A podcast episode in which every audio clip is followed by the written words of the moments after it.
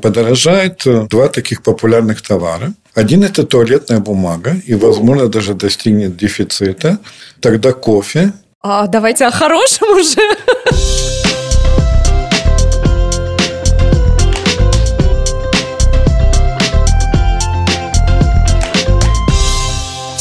Привет! Меня зовут Ольга Петрова, и вы слушаете мой подкаст «Отчаянный оптимист». Как выжить в мире, где все очень дорого. Герои делятся опытом, а эксперты – полезными советами. Присоединяйтесь. Я думала, это только мне кажется, что цены на помидоры и огурцы в магазинах просто космос. Но нет, поговорила с коллегами, оказалось, что они тоже в легком шоке. Но судите сами, помидоры 3-4 евро за килограмм и выше, а маленькие латвийские огурчики 6 евро. Маленькие обычные огурчики и помидоры. Не какая-нибудь экзотика, а самые обычные овощи – что вообще происходит? Вот сегодня об этом и поговорим. А в гостях у меня руководитель отдела продвижения сельскохозяйственного рынка Института аграрных ресурсов и экономики, наконец-то я это выговорила, Ингуна Гулбе. Здравствуйте. Здравствуйте. И президент Латвийской ассоциации торговцев Хенрик Данусевич. Здравствуйте. Добрый день. Ну что ж, давайте Сразу начнем э, с огурцов. Вопрос в лоб. Что случилось с ценами на огурцы и помидоры? Откуда такие цены? Насчет огурцов есть большая разница. Это длинные огурцы или это маленькие огурцы? Мы, наверное, Ингуна тоже наблюдает за длинными огурцами. Потому, не знаю, почему такой стандарт пошел и пошел. Тогда мы видим, что это один из редких товаров, который за три года не изменился в цене. Как в 2020 году было евро 79, сегодня у нас евро 80. Даже дешевле, евро 60 за килограмм. То есть, это товар, который упал в цене за эти годы. Почему? Это уже другой вопрос. Говоря о помидорах, я не скажу, что такое огромное отличие за эти три года, потому что три года тому назад было 2,15, сегодня, по нашим наблюдениям, было 2,89 в начале марта. Ну, вот, как вы сказали, в последние дни, наверное, цена опять на помидоры поднялась. Это не самый дорогой товар, скажем, за эти три ну, года, не самый дорогой, но это же помидоры, огурцы, это должно быть Да, но ну, надо дешево. понять, что есть два фактора, которые повлияли на эту цену. Это, во-первых, доступность удобрений, мы знаем, что на сегодня у нас заблокировано движение с востока. Но Литва рассматривает Евросоюз, что если откроет, тогда будет дешевле и появятся удобрения на рынке. И второй вопрос энергоресурсы. Потому что одно дело помидорчик, который растет под солнцем, угу. но такого у нас дословно мало, и в марте мы его вряд ли найдем мы скорее найдем помидоры в снегу, но а остальные надо обогревать. И, конечно, цены на газ подскочили, тем более, что в нашей стране по сравнению с другими странами, вот как взлетела цена, так даже падая газу и понижаясь цене газа в газохранилище, мы все равно платим более высокую цену. И вот эта коррупция, которая видна в газовом бизнесе в Латвии, никто с ней особо не борется. Мы все говорим, что плохо с газом и сравниваем цены, скажем, отопление частного дома у нас 600, в Литве 300, да, но правительство ничего не делает. Единственный ответ, что да, у нас слишком низкие налоги, и надо все 14 налогов поднять. Ингуна, что происходит с вашей точки зрения с огурцами и помидорами? Во-первых, я хочу отметить, Нельзя говорить, что сейчас в марте томаты и огурцы – это совсем обычные овощи. Самые обычные овощи на данный момент – это свекла, морковь и капуста. Вот это нормальные овощи, которые мы храним с осени. Просто в последние годы мы привыкли, что овощи и фрукты нам доступны круглый год. Но всегда, когда в продажу поступает первый урожай – он очень дорогой. Ну, у меня просто нет удачи и огорода, и никогда не было, поэтому я не в курсе, когда их сажают. Просто мне кажется, что это такой ходовой товар, который не должен стоить много. Но в том-то и дело, что в этот период он очень дорогой. Всегда так есть. Всегда очень дорогой. Мы не можем в марте ждать очень дешевых помидоров. Сейчас нужно есть морковку, если хочешь что-то из дешевых овощей. И в этом нет ничего такого. В советское время, например, в этот период о томатах и огурцах мы даже мечтать не могли. Мы просто разбаловались, и нам теперь кажется, что что-то не так. В это время цены всегда были высокими, и, как правильно говорит Хенрик, не такие уже они высокие по сравнению с другими годами. Несмотря на то, что у нас намного дороже стали ресурсы, плюс за это время выросли издержки на рабочую силу. Про другие виды овощей свекла и морковка, действительно, если человек балансирует овощи, и ему условно не надо придерживаться, мне обязательно помидоры и картошка, я могу есть, скажем, морковку и свеклу, тогда действительно эти два продукта, которые дешевле, чем в прошлом году, сравнивая по периодам. Мы не говорим там, конечно, у каждого продукта есть свой пик цены и есть свой спад цены. Особенно если мы говорим про бананы, тогда при открытии новых магазинов у нас всегда будет спад бананов во всех сетях. И Последний раз, когда была банановая война, тогда цена банана на прилавке была два раза ниже, чем закупочная цена без налога. Чего не сделаешь ради маркетинга, да? Нет, ради человека. Конечно. Который питается, похоже, как обезьянка. Хорошо, но тем не менее, смотрите, тут еще срабатывает фактор как наценка самого магазина. Например, в Гетлине мне сказали, что в течение последних лет они вот не повышали цены, что выросли издержки торговцев и спрашивают, нужно у магазина. Я зашла на домашнюю страничку Гетлине, и что мы там видим? Значит, строка томаты килограмм 4,80, нестандартные томаты, чтобы это не значило, 3,20 евро за килограмм. При этом томаты Гетлини, например, в Мега стоят 7,29. В Максиме если я не ошибаюсь, примерно была на них та же цена. То есть это наценка несколько евро. Это вообще, ну, как бы нормально? Во-первых, надо понять, что Гетли не продают товар своего производства, где я думаю, что расходы на продажу они включили в общие расходы предприятия и они не всчитывают расходы на торговлю в стоимость товара, который они продают. Ну, к сожалению, многие производители так любят сделать. Второй вопрос, по какой отпускной цене они продают в сеть. И потом дальше идет вопрос. Тебе надо логистику перевести, сохранить и, ну, конечно, продать. Вы должны знать, что в магазине средняя наценка, что магазин мог покрыть расходы, зарплаты и так далее, электроэнергии и тому подобных ресурсов примерно 35%. Значит, нам надо среднюю наценку 35%. Дальше смотрим, что у каждого магазина есть своя политика. В основном у большинства магазинов молоко, хлеб и остальное продается с очень низкой наценкой.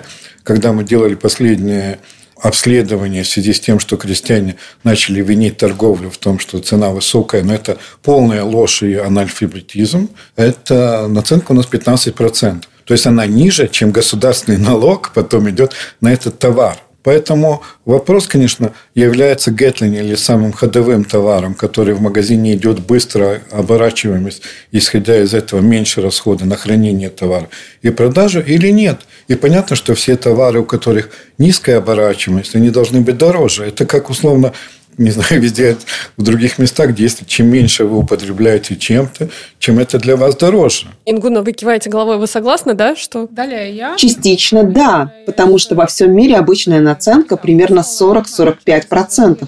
Так это считается. И это зависит от продукта. Например, овощи и фрукты быстро портятся. Мы их придавливаем, трогаем. После этого они теряют, что называется, свой товарный вид, и их нужно выкидывать. Ну или еще что-то с ними делать. Поэтому для них всегда будет большая наценка, чем на пачку печенья. Ну, не наценка, а, то есть они предприятию приносят больше расходов, чем продажа пачки печенья. И эти наценки очень разные. В прошлом месяце я поездила по местным продуктовым магазинам в приграничных районах. 30 магазинов, 1500 километров, начиная от Эзеры Вадаксты до Рамовы Массалац. Все эти приграничные районы, чтобы посмотреть, а как там. И там ситуация отличается. Там у самой границы нет крупных торговых сетей. Нет ни Максима, ни Риме. Там есть Ла, Целби, Монета. Просто магазин, который называется Партика или просто Бейкл. Айбе, Вескон, Да, есть и такие и там зачастую наценки и цены ниже, чем у нас здесь, в Риге. С одной стороны, в большом магазине продукт вроде бы должен быть дешевле, потому что большой магазин приходит к производителю и говорит, давай мне дешевле, потому что я буду покупать по 3 тонны в день. Приходит маленький приграничный магазинчик и говорит, дай мне, пожалуйста, подешевле, я буду покупать 3 килограмма в день. И понятно, что производитель или импортер отвечает, ну как же я тебе дам дешевле, если ты так мало берешь? То есть даже исходные позиции могут быть неравные. Но это маленькие сельские магазинчики, опять же, зачастую открыты в частном доме, владелец живет на втором этаже, на первом сам магазинчик, И это семейный бизнес, в котором заняты все члены семьи. Поэтому эти магазины очень разные. Где-то наценка большая, а где-то совсем маленькая. И сами продукты тоже очень разные. В приграничье сырок Карамса и печенье Селга оказались дешевле, чем в Риге. Еще надо сказать то, что кроме этих расходов на содержание помещения, где частично покрывается из общих расходов владения. Есть и тоже вопрос зарплаты. Конечно, зарплата, которую платят в такой местности, она будет намного ниже, чем ту зарплату, которую требуют в городе. И здесь у нас очень взбешены региональные торговцы, особенно в таких маленьких местах, с той налоговой политикой, которую сейчас ведет э, государство. Вот, например, чтобы выплатить вам на руки 700 евро, работодатель должен заплатить 600 евро. Это просто свинство. Это, я не могу другого слова сказать, как то, что это свинство. Ну, это огромные, огромное бремя на предпринимателей. И плюс к этому президент Латвийского банка может, извините, в телевидении нести чушь, что налоги на заработную плату слишком низкие, что надо еще поднимать, потому что государству денег не хватает, а человек должен зарабатывать больше. Я понимаю, что ему с зарплатой там пятизначные цифры, все пофиг, они живут в другом мире. Но как-то если ты занимаешь должность, которая не частная, а ты представляешь интересы государства, ты не можешь нести такую чушь и вести такую банковскую политику, которая уничтожает малый и средний бизнес. Я понимаю, что ты там думаешь про какие-то компании, которые у нас есть сегодня. Ведь самые зарабатывающие компании на сегодня – это вычислительная техника и экспортное производство. Но эти отрасли создают маленькую часть работающих. Наша отрасль – это 35 25% работников. И говорит, что здесь надо еще выдавить из людей, кроме того, что вопрос, будем ли мы существовать или останутся только глобальные сети, вот как в Норвегии и Швеции, две сети, все. Вам или направо, или налево.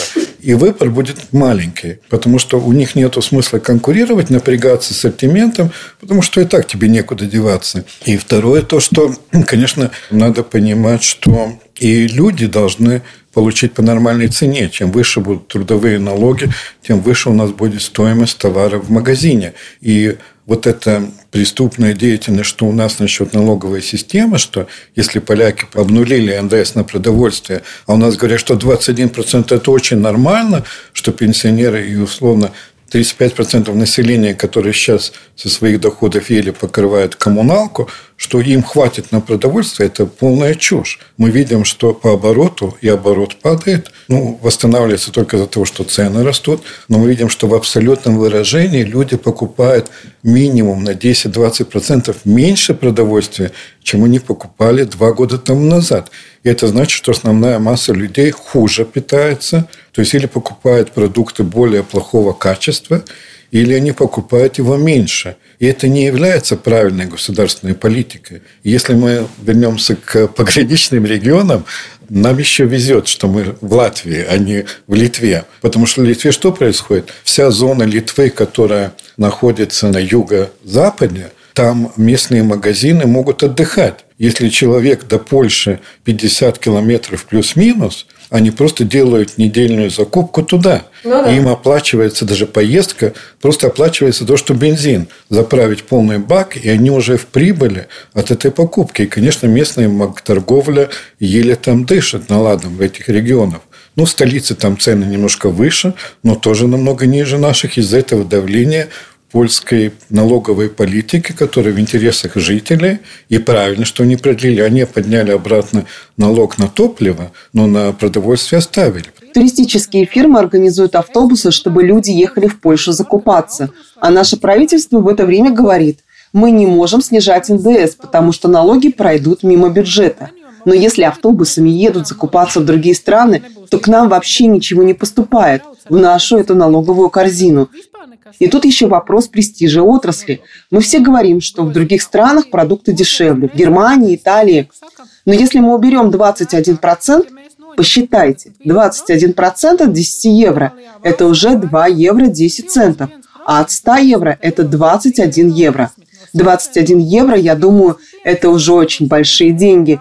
Человек почти неделю может питаться. Если мы говорим про три товарные группы, скажем, в Польше очень Э, ну, что пишут те, которые покупают, что в основном деньги отбиваются на подгузниках и тому подобных товаров гигиены, где цена настолько интересна, что там поехать туда, затариться плюс бензин, полностью купают, не говоря уже всем сопутствующим товарам продовольственным, которые ты купишь, и которые уже не являются такой большой суммой в покупке. И средняя покупка на такой выезд, ну, скажем, для литовца, не знаю, сколько латыши тратят, это примерно 500 евро одна недельная закупка. И вот посчитайте, сколько людей уезжает, сколько денег уходит в тот бюджет. Люди, которые вот так вот глобально закупаются, это же все надо хранить. У продуктов срок годности же есть. Ну, извините, они делают недельную закупку. У нас нету товаров, почти что, у которых срок пользования меньше недели. И надо понимать, что сроки все время продлеваются, потому что, ну, во-первых, торговля не заинтересована в коротких сроках, потому что принят закон,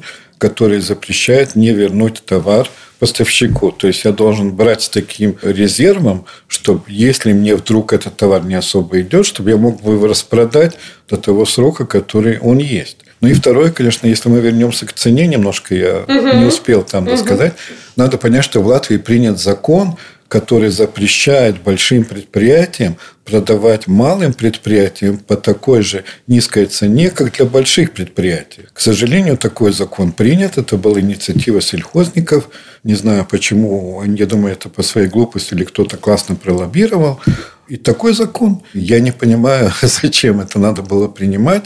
Конечно, там было типа, что все сети были бы одной ситуации, угу. поэтому есть сетка закупки при таком объеме, при таком и при таком.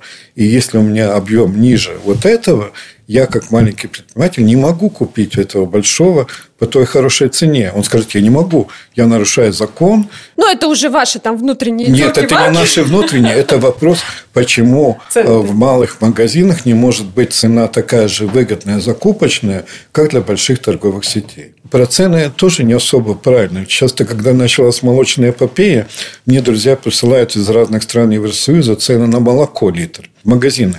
И там даже акционное молоко стоит, там евро 45, евро 75 у нас цены намного ниже. А последнего только что из Брюсселя вернулся на этой неделе. Стандартная цена была около 2 евро, а хорошее молоко в стеклянной бутылке стоило 3,55, в том числе 25 центов залоговая стоимость, потому что там молоко продается в стекле, как было в прошлом веке у нас. Эта бутылка возвращается обратно, что является правильно, что мы больше используем повторно тару, и нету такой нагрузки на природу. Хотела уточнить, у нас НДС 21% на э, продукты питания, а на фрукты и овощи он снижен? Пока еще 5%, но там, к сожалению, закон принят такой, что он принят на два года, и его каждые два года надо продлевать. С точки зрения логике, как человека, который не был связан с бизнесом и политикой, я понимаю так, что правительство каждые два года решает, а хорошо ли людям есть овощи и фрукты или плохо. Но по реальности это просто жадность бюджетников, что давайте не дадим людям кушать э, дешево местные продукты овощей и фруктов, а заработаем на том, что они хотят есть полезную еду. Вы согласны с этим, Ингуну, что именно эти факторы действуют при рассмотрении? Да, так и есть. Потому что налог на добавленную стоимость проще всего взимать. Его государству легче всего снимать, а потом очень гордо делить. Теперь мы готовы этим дополнительно дать и этим. А может, людям стоит сразу что-то дать в плане снижения этого налога на продукты? Это вообще одна из наших самых больших проблем в Латвии, что люди у нас бедные. Мы не зажиточный народ. И поэтому, если, например, в Нидерландах продукты питания подорожали на 10 центов, им не понравилось, они побурчали, но это только 10%. Все равно у них остаются деньги на все, что им хочется. Наши жители заплатят за отопление, оплатят все остальное, и тогда смотрят, у кого сколько осталось на еду. У большей части населения зачастую ни на что больше, кроме еды, вообще не остается. Именно поэтому мы так остро воспринимаем изменение цены на каждый цент в одну или другую сторону. Поэтому нужно в первую очередь думать, как народ свой сделать богаче, а не следить, не дай бог, производитель или продавец там на цент больше заработает. Полностью я с вами согласна. Но вот, кстати, справедливости ради отмечу, несмотря на цены, выбор помидоров и огурцов в магазинах очень достаточно большой.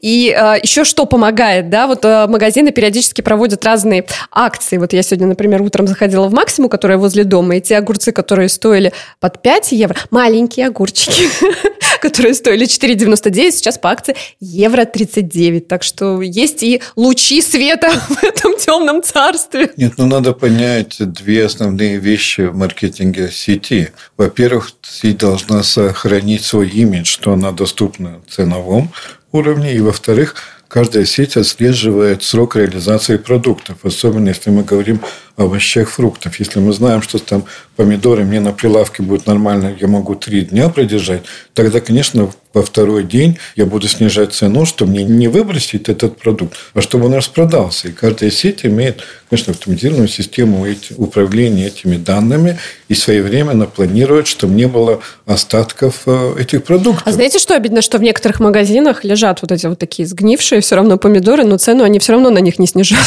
Я думаю, что это вопрос внутреннего контроля и вопрос тоже трудовой силы. У нас, во-первых, она дорогая, и, во-вторых, ну, надо сказать, что в последнее время сознательность рабочего класса существенно снизилась. И ну, нету такой ответственности, как когда-то было про рабочее место, про то, что там есть. Вот мне сказали это сделать, я сделал, но, к сожалению. Но это тоже понятно, потому что ну, мы не можем оплатить нормальную зарплату, плюс еще начинаются разные там, социальные игры, что вот работники имеют право это, работник имеет право то. Нет это, мотивации, это, да, у человека? Ну, и мотивации нету, и нет тоже инструмента заставить человека выполнить полностью свои обязанности. Ингуна?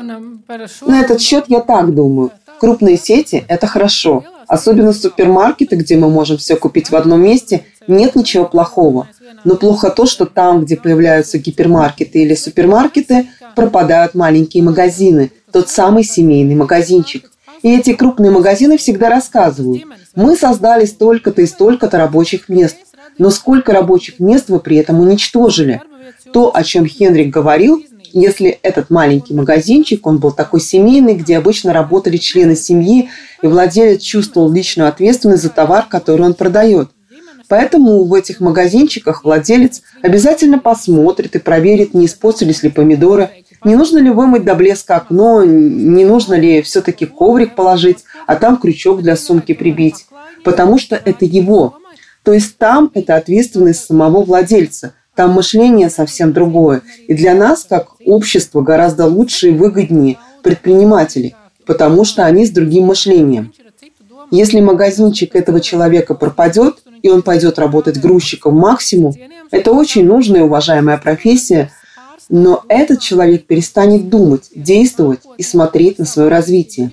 Мы как общество все заинтересованы в том, чтобы у нас было как можно больше предпринимателей – потому что их мышление и вклад в развитие общества имеет большую добавленную стоимость, чем просто получатель голой зарплаты на каком-либо предприятии. И не только это, надо понять, что в таком частном магазине в основном продавцы знают уже клиента, они знают, что они хотят, и это другое отношение, плюс там и тебе больше сервис будет, и про тебя подумает при закупке товара, что вот там, условно, там Петя любит вот это, значит, я должна закупить, потому что этот товар заканчивается, чтобы он был доволен этим. И вот это отношение, оно, конечно, совсем другое. Почему в мире 11 месяц подряд цены на продукты питания снижаются, а у нас, наоборот, растут? Вот э, центральная ЦСУ да, выдала данные свои, что у нас э, в феврале по сравнению с январем инфляция выросла, и в том числе цены на продукты питания выросли. А я так понимаю, что в мире, наоборот, все снижается. Я не знаю, что берет Центральное управление статистики, но я думаю, что они включают туда и коммунальные расходы и тому подобное, что не является продовольственными товарами. Потому что если мы посмотрели, скажем, март по сравнению с предыдущей декадой, да, с декабрем, ну, вот у меня зеленые четочки и красные более-менее в одинаковом количестве. Нельзя такого сказать. И я уверен, что у нас не растут цены быстрее, чем в мире. Мы все-таки в глобальном рынке.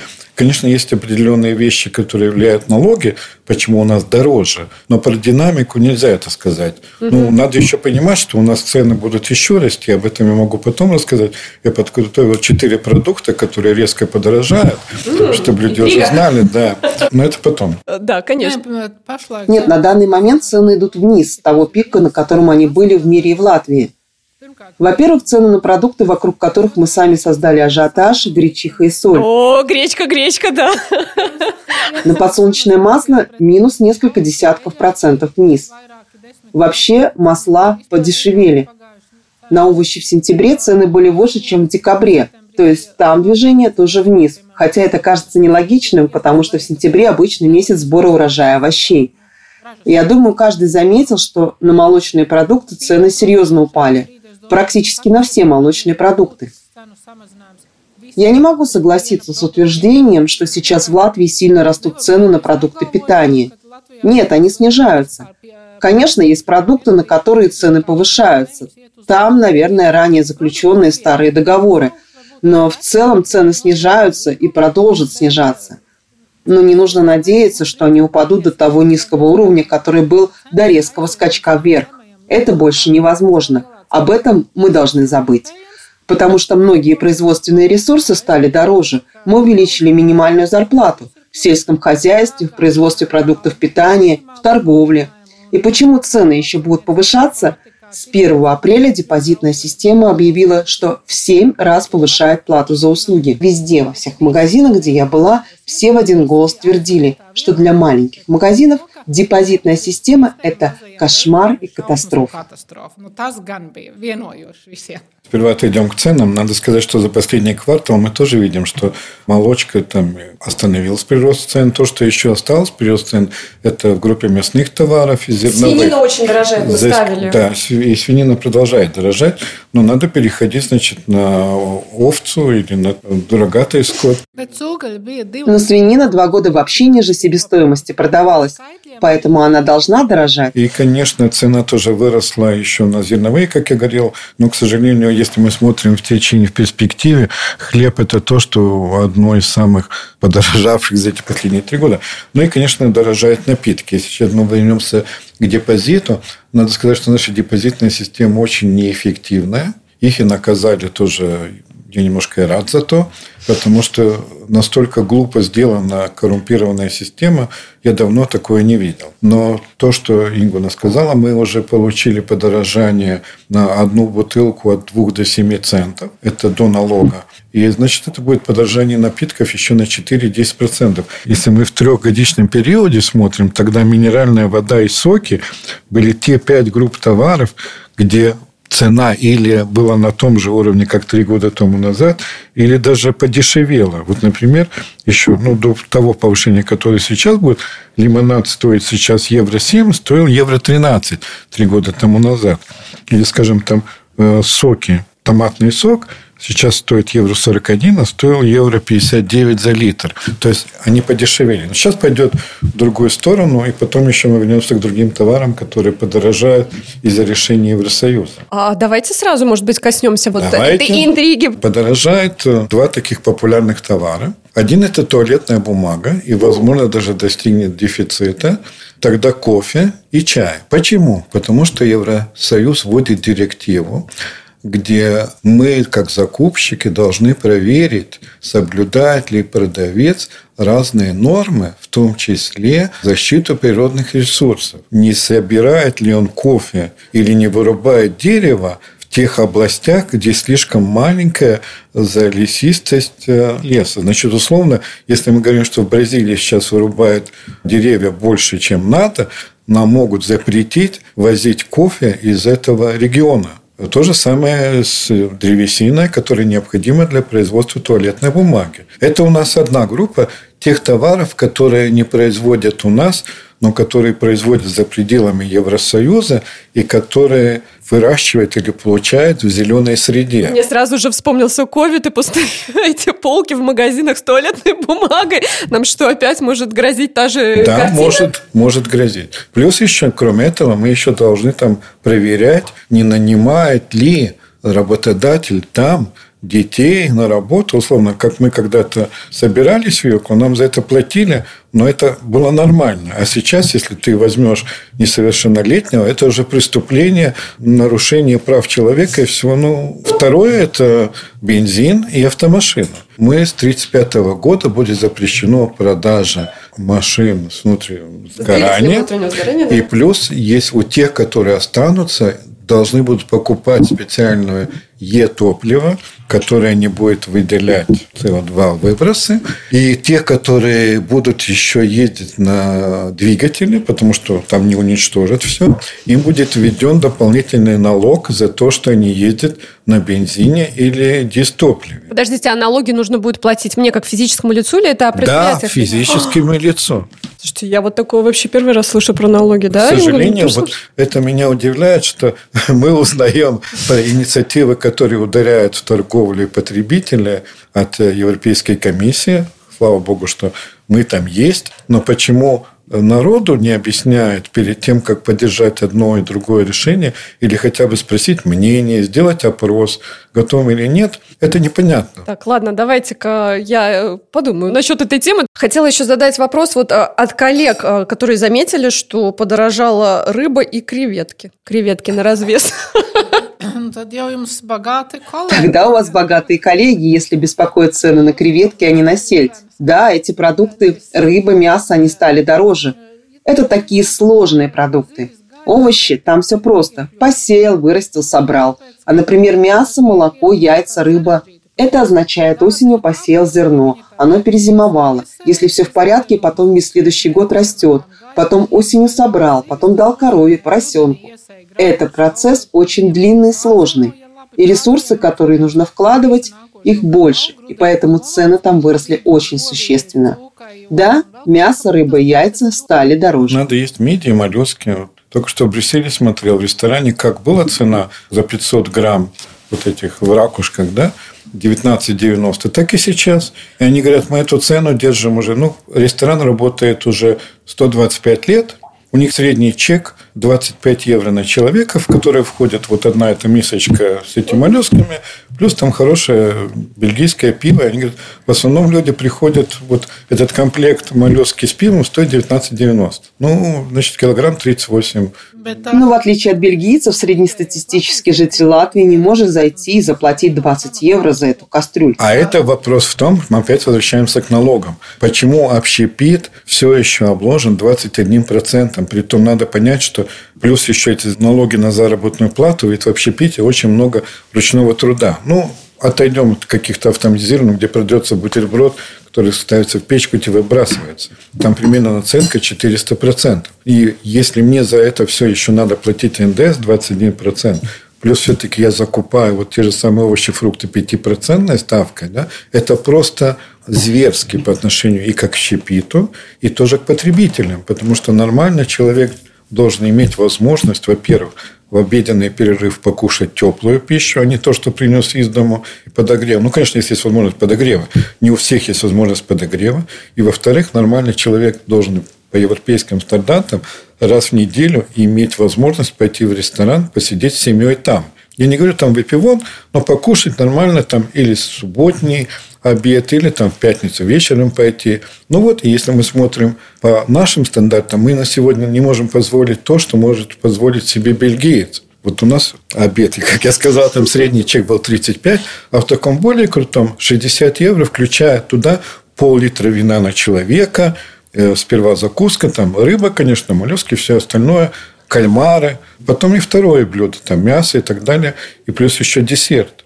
Но это можно позволить, во-первых, потому что там налог другой, и плюс то, что и оборачиваемость другая. И поэтому государство должно было быть... Ну, мы уже сколько лет говорим, наверное, 25. Наверное, Ингуна тоже меня поддерживает, что к малому бизнесу у нас относятся просто отвратительно. Ну, вот Ингуна до того, как э, мы вообще начали разговор, говорила, что даже свадьбы в Литву сейчас э, ездят справлять, потому что там дешевле получается в плане вот общепита, да, получается? Да, у них снижен НДС. Жители Латвии какие-то важные юбилеи или свадьбы едут праздновать в соседние страны. Это близко, просто понятные языки и культура. Просто садятся в машину и едут. И это значит, что мимо нашего бюджета проходят не только гостевые дома и еда, но люди, скорее всего, и цветы покупают там же, плюс по дороге хотят съесть какой-нибудь хот-дог или попить что-то. И получается, что свои деньги мы отдаем не в Латвии. Ну и не только. Надо сказать, что очень популярно сейчас свадьбу провести в другой стране. У нас там, где Арболтик летает напрямую, заблаговременно купив билеты, это оплачивается. Ну, скажем, той же самой Бельгии, скажем, греческий ресторан, Там, если ты заказываешь банкетик, ты укладываешься в 60 евро на человека, включая три карты с еды, плюс пол-литра вина на человека. Это со всем обслуживанием в прекрасном ресторане, который имел и Мишелина. Сейчас там новое французское значок, не помню название, такой желтый, которая ну, конкурирующая фирма с Мишелином, и ты можешь уложиться в эту сумму, и получается дешевле, чем здесь. Но здесь ты не закажешь за 60 евро там столько еды, плюс алкоголь и остальное, и обслуживание. Ну да, очень обидно вообще все на самом деле это слушать, да, что вот так люди сейчас выгоднее куда-то уезжать, все это отмечать, потому что это же касается бизнеса, то есть предприятия недополучают в итоге клиент. Скажем, еще больше. Ну, поэтому у нас в центре Риги все первые этажи стоят пустые, сдают, продают, потому что эти бизнесы, они очень сложные. И когда накладывают слишком много ограничений, все эти разрешения, ограничения во время COVID, требования к уличным террасам, когда этот бизнес останавливают или тормозят, возобновить его очень-очень сложно. Затонувший корабль трудно вытащить, его проще не опускать на дно – и сейчас наш общепит, на мой взгляд, переживает очень сложные времена. А я вот в заключение хотела, давайте такой блиц-опрос. Вы просто говорите да или нет, подорожает или нет. Я называю продукт, а вы говорите. Я понимаю, что там можно сейчас говорить, что ну это куча факторов влияет, но чтобы человеку было понятно. Вот скажем, хлеб подорожает или нет в этом году? Нет.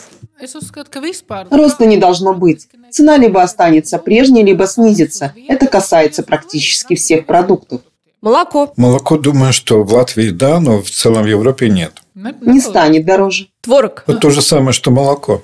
Потому что надо понять, что сейчас политическая кампания по снижению цены. То есть магазины работают в убытке для того, чтобы выполнить политические прихоти правительства. А правительству это надо, потому что если они не заставят нас это делать, тогда он потеряет свое кресло. Так, ладно. Дальше. Яйца. Я не думаю, что там колебания такие временные, и на корм не должно подняться больше цена, поэтому думаю, что не должно подорожать. Возможно, яйца немножко станут дороже. Свинина? Ну, свинина тенденция растущая. Значит, я думаю, что мясо, вообще не только свинина, все мясо должно немножко дорожать. Тем более, что надо сейчас отбить те расходы, которые были дополнительные на корм и на содержание животных, потому что они не паслись в снегу, а паслись в теплых помещениях. Окей. А, курица туда же, да? В, в это же Яйца. Хорошо. Овощи. Я думаю, что самое плохое время позади, потому что энергоресурсы начинают падать, в том числе газ. Если не появится какая-то новая газовая война, тогда не должно больше расти. Чай, кофе. Чай, кофе подорожает, потому что будет введение европейской директивы и будет давление на те рынки вне Евросоюзовские, откуда мы завозим этот товар. Я думаю, цена останется прежней. На данный момент цены на кофе уже сильно поднялись. Кофе стоит примерно 20 евро за килограмм. Я думаю, что в этом году не повысится. И те директивы, о которых говорил Хенрик, они будут немного позже. Рыба.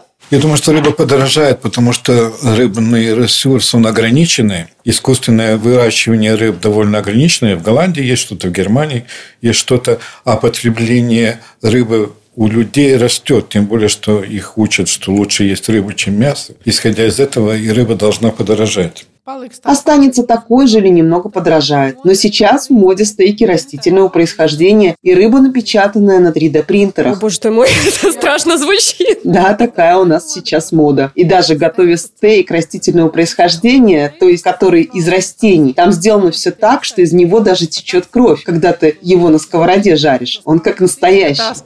Но еще хочу сказать, что вот эта борьба в Евросоюзе сильная, и немцы уже и французы запретили использовать мясные названия для овощных изделий. Но стейк это, это, это мясо. Это другой разговор, это мы уйдем сейчас. Да, гречка. Сложно сказать. Я бы сказал, что останется на том же уровне, потому что гречка была достаточно высокая цена. И... Я говорю, что цена останется прежней. Да, да, я тоже думаю. Соль соль будет падать, потому что у нас было 50 за килограмм, сейчас у нас где-то 79 центов, и идет вниз, потому что мы восстанавливаем другие рынки, и соль, конечно, конкурирует и будет э, ниже. Цены пойдут вниз. Это был ажиотаж, не было никаких оснований для такого роста цен. Ну что ж, похоже, что цен на большинство продуктов все-таки, по крайней мере, не будет расти, насколько я поняла из вышесказанного. Я хочу сказать вам огромное спасибо, что вы нашли время и пришли ко мне в гости.